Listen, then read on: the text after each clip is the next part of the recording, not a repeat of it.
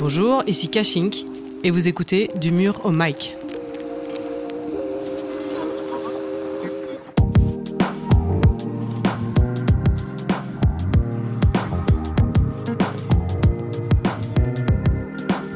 Si c'est une heure, une heure, alors là, là c'est autre chose. Bonjour, je m'appelle Catherine. Et moi, Adrien. Et vous écoutez Du mur au mic.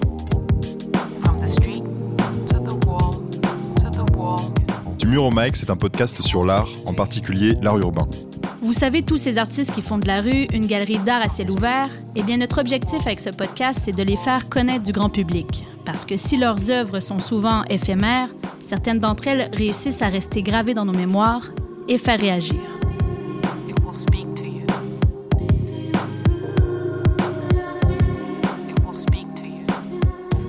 Aujourd'hui, nous avons le plaisir d'être en compagnie de Kashink, artiste iconoclaste et autodidacte qui aime aborder les tabous dans la société. D'abord, merci Kashink de participer à Du mur au mic. Merci.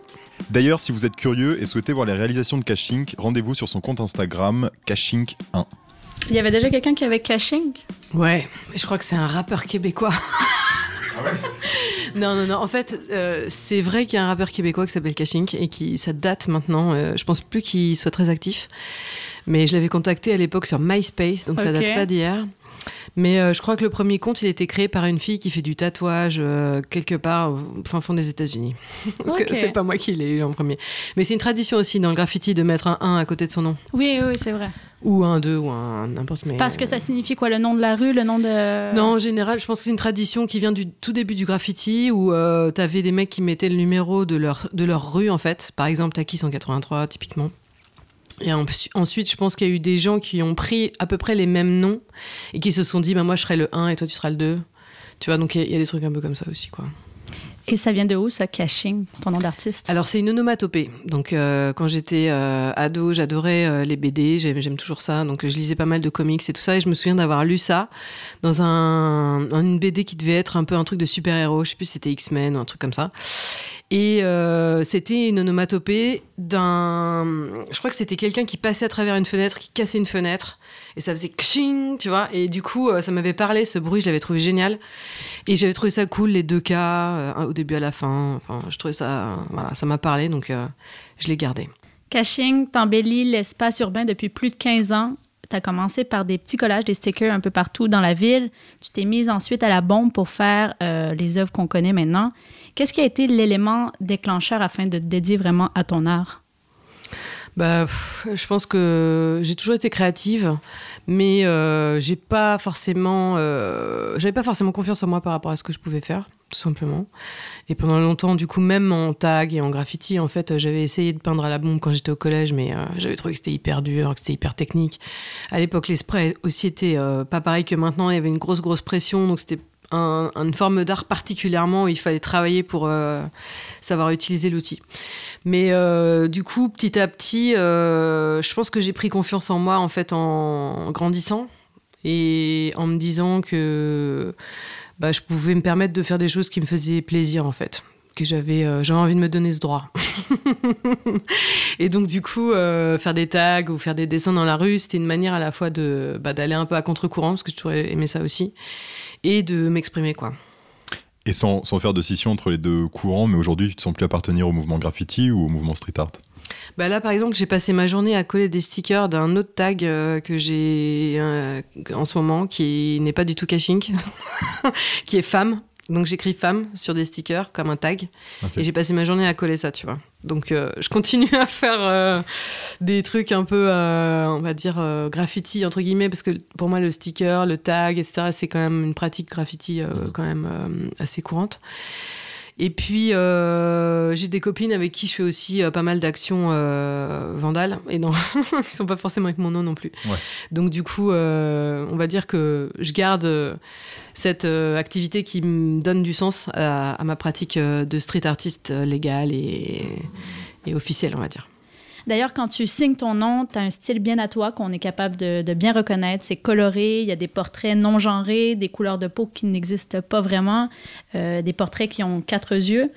Comment tu as développé tout ton univers figuratif? Alors c'est venu progressivement. Déjà j'avais ce- cet héritage de, BD, de traits euh, comme ça, euh, pop, on va dire. Et en parallèle de ça, j'avais quand même pas mal de, de fascination euh, assez jeune pour les portraits, euh, pour la pratique du portrait artistiquement, c'est-à-dire que ce soit de la photo, de la peinture, euh, etc. Et puis, je pense aussi la tradition des masques. Donc souvent on pose cette question-là, c'est vrai que c'est hyper lié pour moi euh, parce que c'est c'est un- une influence que j'ai vachement ressentie en regardant en fait dans différentes cultures comment ça se passait et en voyant qu'en fait euh, c'est une tradition qui existe dans toutes les cultures du monde et qui est c'est assez rare, commune à tous les humains euh, quasiment. Donc il y a dans des cultures qui n'ont rien à voir les unes avec les autres une tradition de masque. En fait, je trouve ça hyper intéressant de travailler sur cette notion d'identité, du masque, de la symbolique de ce masque, et euh, de- d'essayer de développer en fait un, travail euh, assez complet, c'est-à-dire sans barrière, effectivement, ni de genre, ni d'origine, euh, on va dire, et d'essayer de proposer un truc plutôt universel, quoi. Et quelle est la part autobiographique que tu mets à chaque fois dans les œuvres euh, que tu réalises Ça, c'est euh, une bonne question parce qu'elle est énorme. C'est assez euh, récemment, bon, proportionnellement au nombre d'années de- depuis lesquelles je peins, mais j'ai dû me rendre compte de ça il y a peut-être 4-5 ans que, en fait, je faisais des autoportraits. C'est vrai qu'au fur et à mesure, je me suis rendu compte que l'expression des personnages, comme je travaille en impro, l'expression des personnages était euh, complètement euh, différente en fait selon euh, dont, la manière dont je me sentais à ce moment-là. Et donc du coup, euh, ça, se transmettait vachement dans la, dans, la, dans la peinture, sans que finalement j'y pense. Et puis finalement, je, regarde le truc et je me dis, ah ouais, c'est vraiment comme ça que je me sentais aujourd'hui. et c'est assez euh, intéressant justement de pouvoir faire quelque chose qui ressemble pas euh, réalistiquement à soi. Parce que c'est aussi explorer notre univers intérieur et, nos, et nos, notre, euh, ouais, tout ce qu'il y a autour de nous qui n'est pas euh, visible. Parce que on est une enveloppe euh, sur laquelle on peut être jugé parfois, une apparence, un genre, ou, euh, et du coup, euh, je trouvais ça, voilà, je trouve ça assez cool de pouvoir s'exprimer d'une manière complètement à, l'écart de tous ces codes-là. Tu parles de code. euh, ce que tu essaies de faire vraiment, c'est de représenter un idéal physique autre que ce qu'on voit dans les médias, d'ouvrir ce dialogue social-là. Pourquoi tu mets autant d'emphase? Pourquoi c'est si important pour toi de le faire, de, faire ressentir ça aux gens? Euh, déjà parce que je trouve que l'idéal physique euh, qu'on nous présente, il est hyper cruel. Euh, alors pour les femmes spécifiquement, et du coup, je trouve que c'est quand même assez absurde finalement d'être bombardé constamment comme ça d'images et de, ou de tutoriels de faites ci, perdez du poids, achetez ça, euh, vous savez pas comment vous habiller, ben il y a tout qui est là pour vous. On a comme si on était incapable de prendre une décision par nous-mêmes en fait. Et du coup, euh, je trouve que c'est euh, assez aliénant. Et euh, je trouve que c'est intéressant de, questionner ça aussi, parce qu'en fait, on est tellement habitué que parfois, on n'y pense même plus. On n'y pense plus, on, on se demande pas pourquoi telle fille est mise en avant, pourquoi tel produit a été commercialisé avec tel code de publicité, bah, souvent évidemment relié à des, à des choses sexy, etc. Enfin, en tout cas, une image de la femme qui est utilisée pour vendre et qui est donc euh, présenté comme un, idéal à suivre, comme si en gros si t'étais pas ça, bah t'es nul quoi. Tu vois? Et tout est prétexte en fait à te faire sentir nul. Et, euh, et pas que le physique au final. Tout est finalement euh, relié autour de préceptes de, euh, de vie où euh, tu dois être ci, tu dois être ça. En fait, la femme a beaucoup de devoirs et assez peu de droits. Donc du coup, je trouve ça intéressant de questionner ça et se dire qu'en fait, les droits, ils peuvent s'acquérir aussi en, bah, en se battant pour les avoir et que c'est quand même une, une voie qui me paraît intéressante à suivre, moi personnellement. Sur certaines œuvres que tu as réalisées, justement, tu mets parfois des messages euh, et tu allies clairement, en gros, l'impact visuel à, du texte. Est-ce que tu penses que c'est important parfois de souligner, justement, plutôt que dans certains cas de dire que chaque personne peut avoir une interprétation différente, de rajouter du texte en plus pour que le message soit encore plus clair? Oui, alors euh, effectivement, le message pour moi c'est assez intéressant parce que ça permet de trouver des mots-clés et de contextualiser en fait euh, aussi. euh, euh, bah, ça peut être aussi un morceau d'histoire, c'est-à-dire il y a pas mal de murs que j'ai faits qui sont comme si c'était une case de BD en fait. Et euh, encore une fois, euh, voilà, ça, se recoupe. Mais euh, ce que je trouvais assez cool, c'était aussi l'impact des mots, parce qu'en fait, là, en ce moment, on voit pas mal de, de collages dans les rues sur les féminicides, etc. Je trouve ça assez dingue et assez efficace. Il n'y a aucun graffeur qui a retourné Paris comme ça. Jamais dans l'histoire du graffiti. Donc, bravo. bravo. Euh, et en plus, euh, je trouve que c'est. En plus, ça sort de Paris, donc ça va aussi en, en- en- en- dans d'autres régions, et ça, c'est vraiment génial.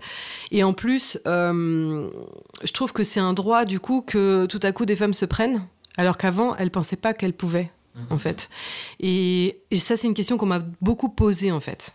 Donc du coup, c'est pour ça que je me dis, waouh, en fait, c'est génial, parce que finalement, le texte, euh, je prétends pas euh, avoir euh, inspiré, mais je sais que j'ai fait partie de ce qui a motivé, en fait, à, ce qu'il y ait un, un- engagement, en fait, et qu'il y un- une action qui se passe.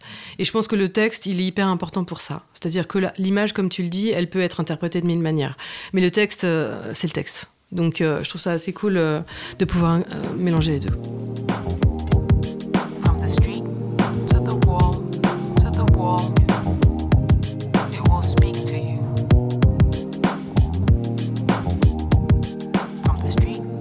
Tu utilises euh, souvent le terme euh, fun activiste. Mhm.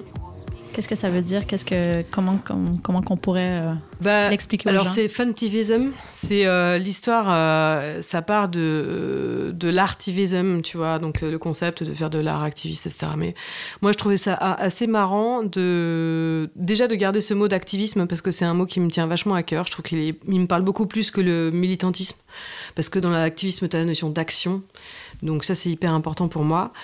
Et après, euh, ben, le côté en fait fun, ça, c'est venu aussi du projet que j'avais fait 50 Cakes of Gay que j'avais commencé en 2012, à l'époque justement du débat euh, à propos du mariage pour tous, et euh, que j'avais en fait commencé en me disant c'est pas possible que je laisse, euh, euh, enfin que je puisse, que je réagisse pas en fait à ce qui se passe, j'ai jamais vu ça, et puis qui ait cru qu'en France on fasse un truc pareil, enfin je pense que les Français à l'étranger, ils ont quand même une réputation de gens qui sont assez à l'aise avec, euh, tu vois, leur vie sexuelle, euh, qui ont quand même une image de gens assez euh, relax et tout ça. euh, et donc, euh, je trouvais ça hyper choquant. Et cette année-là, c'était la première année où je voyageais assez pour pouvoir me dire, euh, ok, je vais faire un projet où je vais aller dans huit pays différents et je vais peindre des gâteaux de mariage, euh, genre euh, qui soient en fait un symbole c'était des gâteaux de mariage gays, mais en fait, c'était des gâteaux de mariage. Et en fait, du coup, c'était un symbole qui était à la fois. qui, qui, qui était facile à comprendre pour tout le monde, encore une fois, pour beaucoup de gens de cultures différentes. Et aussi, euh, je trouvais que c'était plus facile de susciter l'empathie, en fait, et la compréhension en utilisant un code que tout le monde connaît et qui est relié à quelque chose de fun. Et qui est relié à quelque chose de, plaisir. Un moment que tu partages avec tes amis, un anniversaire, une fête. euh, euh, pas forcément qu'un mariage, mais quelque chose de, fun et de positif. Et donc, du coup, j'ai trouvé ce mot-là à cette époque en me disant, c'est exactement ça que je veux faire. C'est-à-dire que je vais essayer de, de contourner, en fait, le côté grave d'un sujet en l'abordant d'une manière positive pour que ça puisse vraiment sonner, enfin, que ça puisse être euh, euh, une manière de, de- de parler avec tout le monde, quoi. Que tout le monde, en fait, puisse comprendre de, quoi je parle.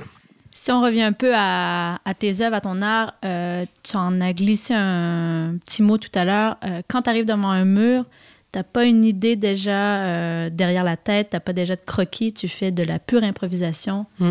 Comment tu t'y prends? Alors, déjà, je dessine à la maison. Quand même, j'ai une pratique de dessin chez moi. Donc, euh, je dessine pas des croquis qui vont me servir à des murs, mais je dessine pour pratiquer le dessin.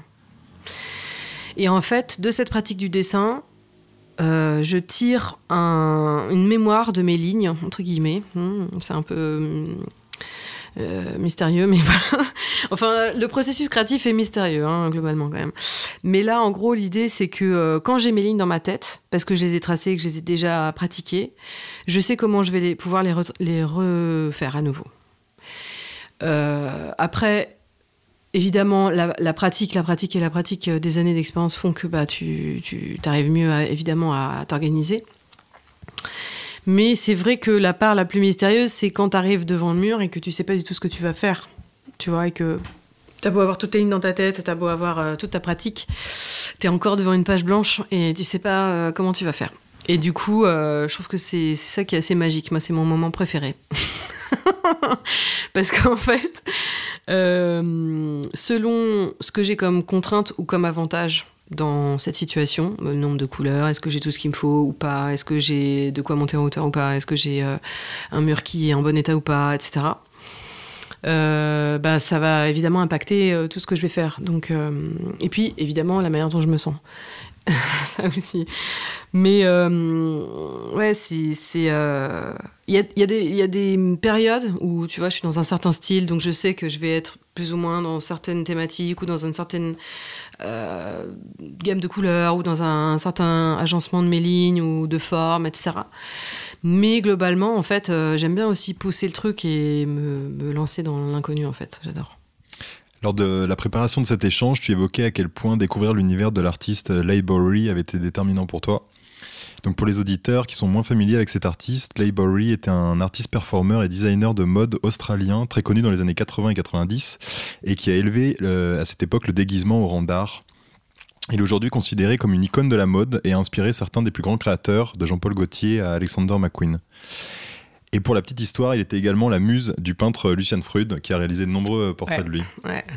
Euh, donc Caching, est-ce que tout comme euh, Bowery, euh, la moustache que tu portes depuis maintenant 6 ans euh, est un moyen également d'utiliser ton corps comme support de création? Ouais, alors euh, exactement, bien sûr, Euh, ça relie euh, pour moi tout. Lee Bowery, c'était vraiment euh, pour moi une révélation. J'ai découvert son travail quand j'étais adolescente, je devais avoir peut-être 14 ans. J'ai vu un documentaire euh, sur Arte, je me souviens sur lui, et j'avais halluciné. Je m'étais dit, mais c'est génial. C'était vraiment une personne qui arrivait à complètement chambouler tous les codes esthétiques, euh, qui avait un travail euh, plastique complet parce que c'était un performeur, c'était aussi, comme tu le disais, un styliste, donc il, il fabriquait tous ses costumes et tous ses tenues, etc., tous ses looks. C'était hallucinant euh, de, de, de, nouveautés pour moi, parce que ça cassait tous les codes du genre, ça cassait tous les codes de, de euh, qu'est-ce qui est aussi beau ou pas. C'est ça que je trouvais hyper intéressant dans son travail, c'est que c'est comme, comme beaucoup d'autres artistes qui m'ont touché, c'est un artiste où la ligne euh, entre le, magnifique et l'horrible est très fine. Et donc, du coup, ça m'a vachement parlé. Et donc, euh, l'histoire de la moustache, pour moi, ça recoupe aussi une manière d'être dans la performance. C'est-à-dire que quand on me demande si je suis street artiste, euh, je trouve que c'est un mot qui est assez euh, limité pour moi. Et donc, j'aimais bien l'idée de la performance, de considérer que je suis une performeur, en fait, parce que c'est euh, une performance que de créer un mur euh, sans avoir euh, aucune préparation. C'est physique, c'est prenant, c'est une vraiment un- une improvisation totale. Donc c'est pour moi vraiment à chaque fois un, un risque entre guillemets, enfin un challenge. Et euh, la moustache, en fait, c'est aussi une manière d'être dans cette espèce de, performance artistique quelque part où euh, c'est comme si euh, je, continuais à, être dans ma vie artistique tout le temps, en fait. Et ça m'a toujours fasciné les artistes qui font ça. C'est-à-dire qu'il y en a d'autres qui m'ont fasciné et que j'ai, que rencontré, comme Jean-Luc Vernat, qui est un artiste plasticien aussi qui fait de la musique et qui fait des dessins et des performances, etc. Et qui a le visage entièrement tatoué et qui est. moi, j'ai toujours été fascinée par son travail et euh, j'ai une connexion forte avec lui. J'aime bien l'appeler my mother, tu vois, parce que c'est mon, mon modèle en fait de, à la fois de, de euh, voilà, dans sa ligne artistique euh, et, euh, et éthique, il est euh, extrêmement euh, intéressant. Tu es en train d'écrire un livre, Mhm. justement, sur cette moustache que tu, que tu dessines euh, chaque jour depuis six ans. Euh, Peux-tu nous raconter une, une petite anecdote? Parce que c'est un peu ce que tu vas raconter dans ce livre-là, des, Ouais. des réactions des gens, des anecdotes que ça t'a apporté. Alors effectivement, j'ai plein d'anecdotes parce que six ans c'est long et, et en fait il y a eu plein d'étapes en fait. D'abord, euh, il y a eu des étapes où je savais pas ce que je devais dire aux gens quand ils me demandaient pourquoi je fais ça. Je n'arrivais pas à trouver autre chose que bah, parce que j'aime bien.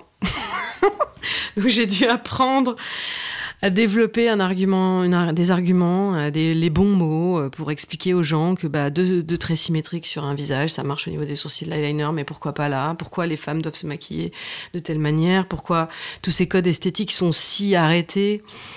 Euh, Je trouvais ça assez intéressant. Et là, récemment, une anecdote assez marrante. J'étais dans une caisse, enfin, dans, dans la queue à un supermarché. Et euh, j'arrive avec juste des Kinder, je m'achetais un petit goûter. Il y a une vieille, une vieille dame euh, qui, était, euh, qui était déjà là à la caisse et puis elle me dit Ah, bah passez devant moi si vous avez que ça et tout. Je dis Bah, ok, c'est gentil. Puis en fait, la caissière elle- était en train d'en- d'encaisser la, personne d'avant. Et donc ça prenait un peu de temps. Et donc la vieille dame à côté de moi, je voyais qu'elle me fixait vraiment fixement. Elle était en train d'halluciner sur moi en fait. Et en fait, du coup, je la, enfin, je, je la regarde au bout d'un moment, je lui souris. Et puis elle s'avance vers moi, elle se met là. Elle me dit Vous êtes un travesti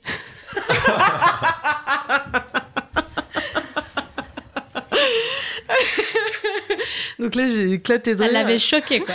Ouais, mais c'était marrant en même temps parce que vous êtes un travesti. Je trouvais ça, je trouvais ça trop génial. Ouais, je trouvais ça trop marrant qu'elle me dise ça. Et euh, donc je lui ai expliqué, etc. Et puis, euh, puis en fait après je me suis rendu compte qu'elle était un peu dans son monde, euh, bon voilà. Mais euh, bon ça m'a fait marrer en fait. Euh, je me suis dit, euh, c'était pas une insulte quoi, c'était pas un truc qui, qui euh, où elle pensait que ça allait me blesser ou quoi. Je pense que c'était juste, euh, elle, a, elle a essayé de trouver les mots qui correspondaient à son époque aussi euh, peut-être, je sais pas. Ou bon bref, c'était assez marrant. Ouais, il y avait aussi un choc des générations. Ouais, c'est-à-dire, euh, c'est sûr que si je lui parle de non-binarité euh, et de queer, tu vois, euh, elle allait pas savoir de quoi je parle. Ça te permet aussi de sensibiliser justement les gens sur ce- ces concepts-là qui sont encore euh, assez méconnus. Euh, bah ouais, mais alors, par exemple, si je vais euh, parler à cette dame, je vais pas utiliser le mot non-binarité, tu vois, parce que je sais qu'elle comprendra pas. La plupart des gens, ils savent pas ce que c'est que le féminisme, ils savent pas ce que c'est que la non-binarité. Donc il faut juste euh, essayer de trouver des mots qui sont exactement, qui veulent dire exactement la même chose, mais qui sont compréhensibles. Donc, euh, bah, tu parles de euh, code esthétique féminin ou masculin, et pourquoi une moustache c'est masculin, alors que toutes les femmes elles ont une moustache secrète. Euh, pourquoi il y a autant de voilà de pression sur la définition, alors qu'il y a tellement de, de diversité chez les humains, quoi. C'est c'est assez intéressant en fait de pouvoir aborder ce sujet. Et aussi la question de la liberté qu'on s'octroie, d'être qui on veut et de, se présenter au monde de la manière dont on veut. Et avec des mots très simples, tu peux vite aller dans des sujets très profonds en fait.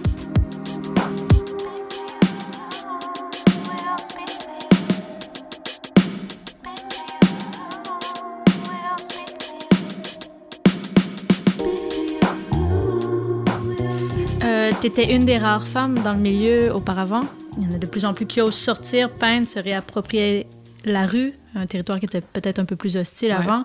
Ça te fait plaisir de, de voir ça et d'avoir peut-être aussi ce rôle de modèle-là parce que tu les, tu les as vus arriver euh, petit, petit à petit? Bah ouais, c'est clair, c'est clair. C'est quand j'ai commencé, on n'était vraiment pas nombreuses et euh, et il y avait déjà un héritage avec une première vague euh, qu'il y avait eu en France notamment euh, avec Miss Van, Fafi.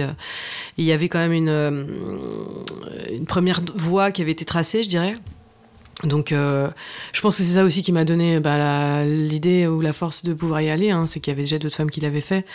Euh, c'est clair que ça paraît une pratique assez compliquée parce que tu prends des risques, parce que c'est physique ou parce que tu es dehors, etc. Donc c'est clair que c'est des facteurs qui sont pas forcément euh, euh, où tu es en situation de danger. Donc euh, voilà. Euh, c'est compréhensible qu'il n'y ait pas eu beaucoup de femmes, je veux dire, pendant longtemps, quoi.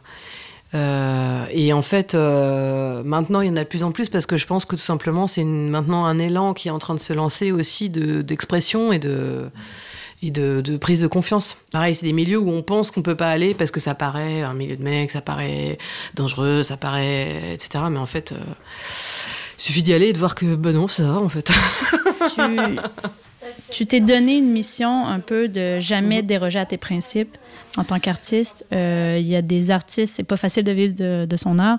Euh, Il y a des fois, il y a des artistes qui le font euh, parce qu'il y a des institutions qui leur demandent telle chose ou euh, qui vont peut-être soit, soit à l'encontre de ce qu'ils font ou euh, des fresques, par exemple. On en avait Voilà, parlé. voilà. Pour- pour- pourquoi, euh, pourquoi toi, tu t'es donné comme principe de jamais de boxer les institutions? Bah, en fait, tout simplement, je trouve que. Tu vois, tu parlais tout à l'heure de la France, qu'est-ce que tu en penses de la France, etc. Bah, malheureusement, les institutions françaises, elles sont vraiment old school, quoi. C'est. c'est, il, a il leur a fallu du temps avant de se rendre compte que le street art, valable. Il leur a fallu du temps avant de se rendre compte qu'il fallait mettre de l'égalité, euh, tu vois, dans, dans, dans euh, leur recrutement. Dans, euh, enfin, encore aujourd'hui, je suis persuadée que dans la majorité des institutions, les femmes sont payées moins que les hommes. Enfin, je veux dire, c'est quand même. pour moi, c'est pas des références. Voilà. Pourquoi? Parce qu'en fait, c'est des choses qui, sont, qui ont besoin de, de, de- de prouver rien à personne, qui sont là et puis c'est tout. Euh, il faut respecter euh, comme si c'était la, sainte parole.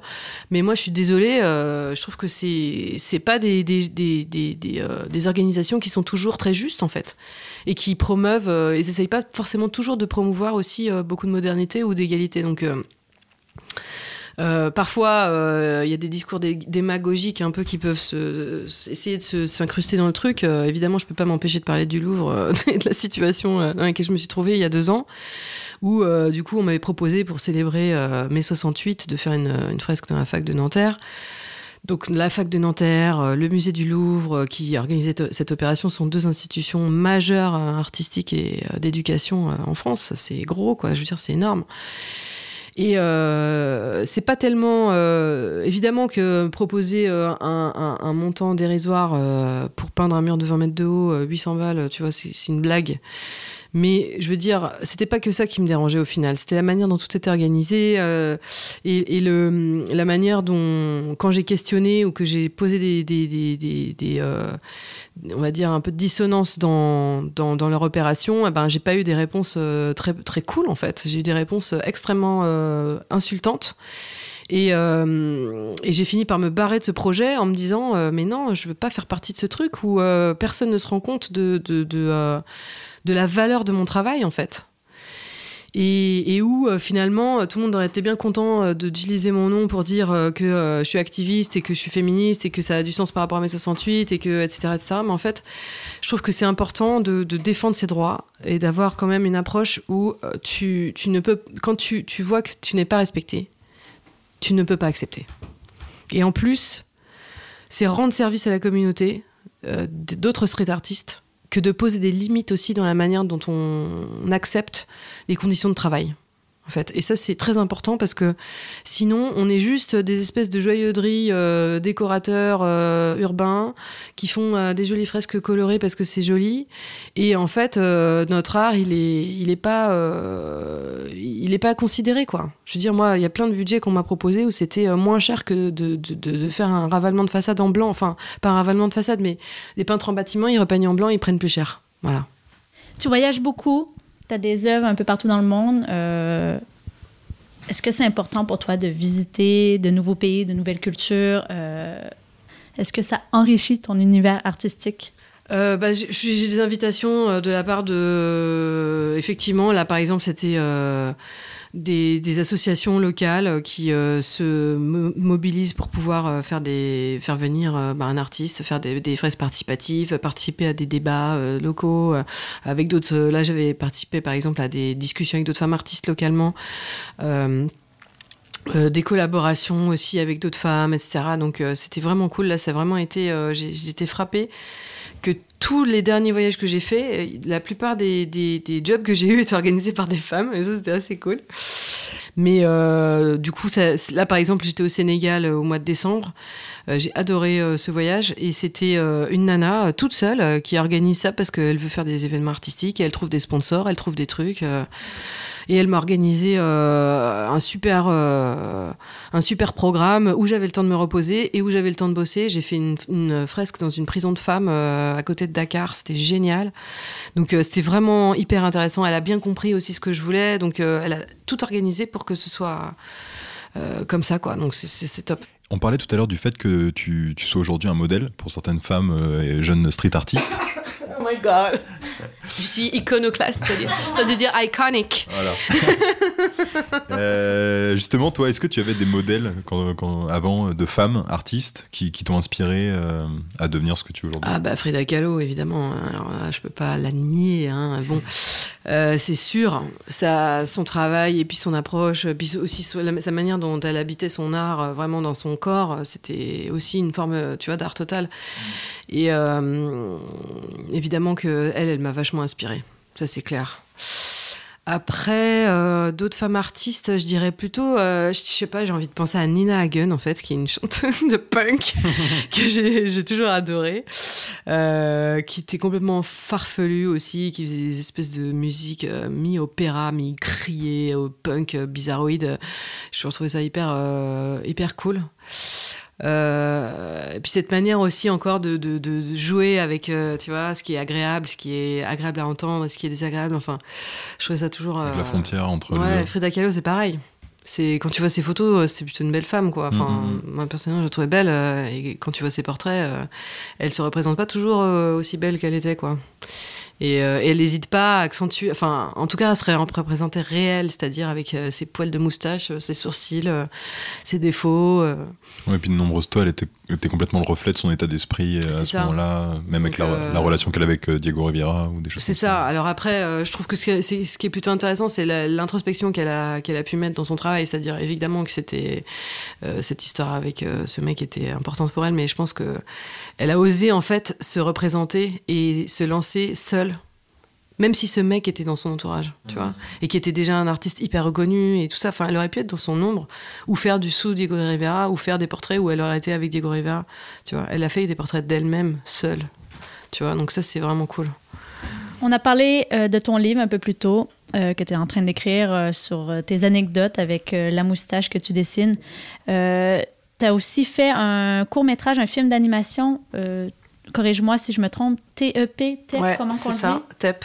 TEP, euh, bon, euh, qui, qui parle un peu du, du phénomène de gentrification. Est-ce que tu travailles sur d'autres projets comme ça? Est-ce que tu as envie d'élargir un peu? Ah bah ouais. en fait, euh, tu crois pas si bien dire parce que euh, je suis venue justement accompagner euh, d'Alan avec qui j'écris et je réalise des courts métrages. Donc euh, parmi les projets en fait que j'ai envie de faire cette année, en plus de ce livre, euh, c'est des courts métrages que j'aimerais diffuser. Et donc euh, du coup, c'est depuis longtemps ça m'intéresse les vidéos et écrire, etc. Je trouve que c'est une manière de s'exprimer artistiquement qui est assez intéressante, visuellement aussi parce que ben je sais comment utiliser les images. Donc j'ai un peu le sens de comment cadrer ou comment faire des prises de vue et jouer avec des personnages. Par exemple, comme je te disais tout à l'heure, cette idée de- d'avoir des, une histoire, tu vois, et de, de construire une histoire avec des personnages atypiques, justement. Mais je suis contente, en tout cas, de- d'imaginer euh, d'autres perspectives de, de, de, de création pour pouvoir euh, compléter, en fait, mon univers euh, avec euh, d'autres choses. Caching, tu es une artiste accomplie avec de nombreux projets en cours et à venir. Euh, que pourrons-nous te souhaiter pour 2020 Euh, J'aimerais bien euh, trouver le temps, mais en fait, je suis hyper active, j'arrive pas à me poser, c'est hallucinant, mais bon. Euh, mais mais j'ai besoin de me reposer et de me concentrer sur tout ce, que, ce dont on vient de parler là. Voilà. Et que je me laisse pas encore happer par tous les murs qu'on me, propose et que je me dise encore, allez, j'y vais, j'y vais, j'y vais. Mais euh, voilà, j'aimerais bien passer plus de temps à faire, à faire tous ces projets. Et puis du repos et ces projets de films Et de, et de projets, livres en ouais, fait. ouais, parce ouais. que ça nécessite du temps de travailler tout ça. Et quand tu peins plein de murs et que t'es crevé, le, le soir tu rentres, t'as pas envie de, de encore bosser, tu vois. Donc voilà.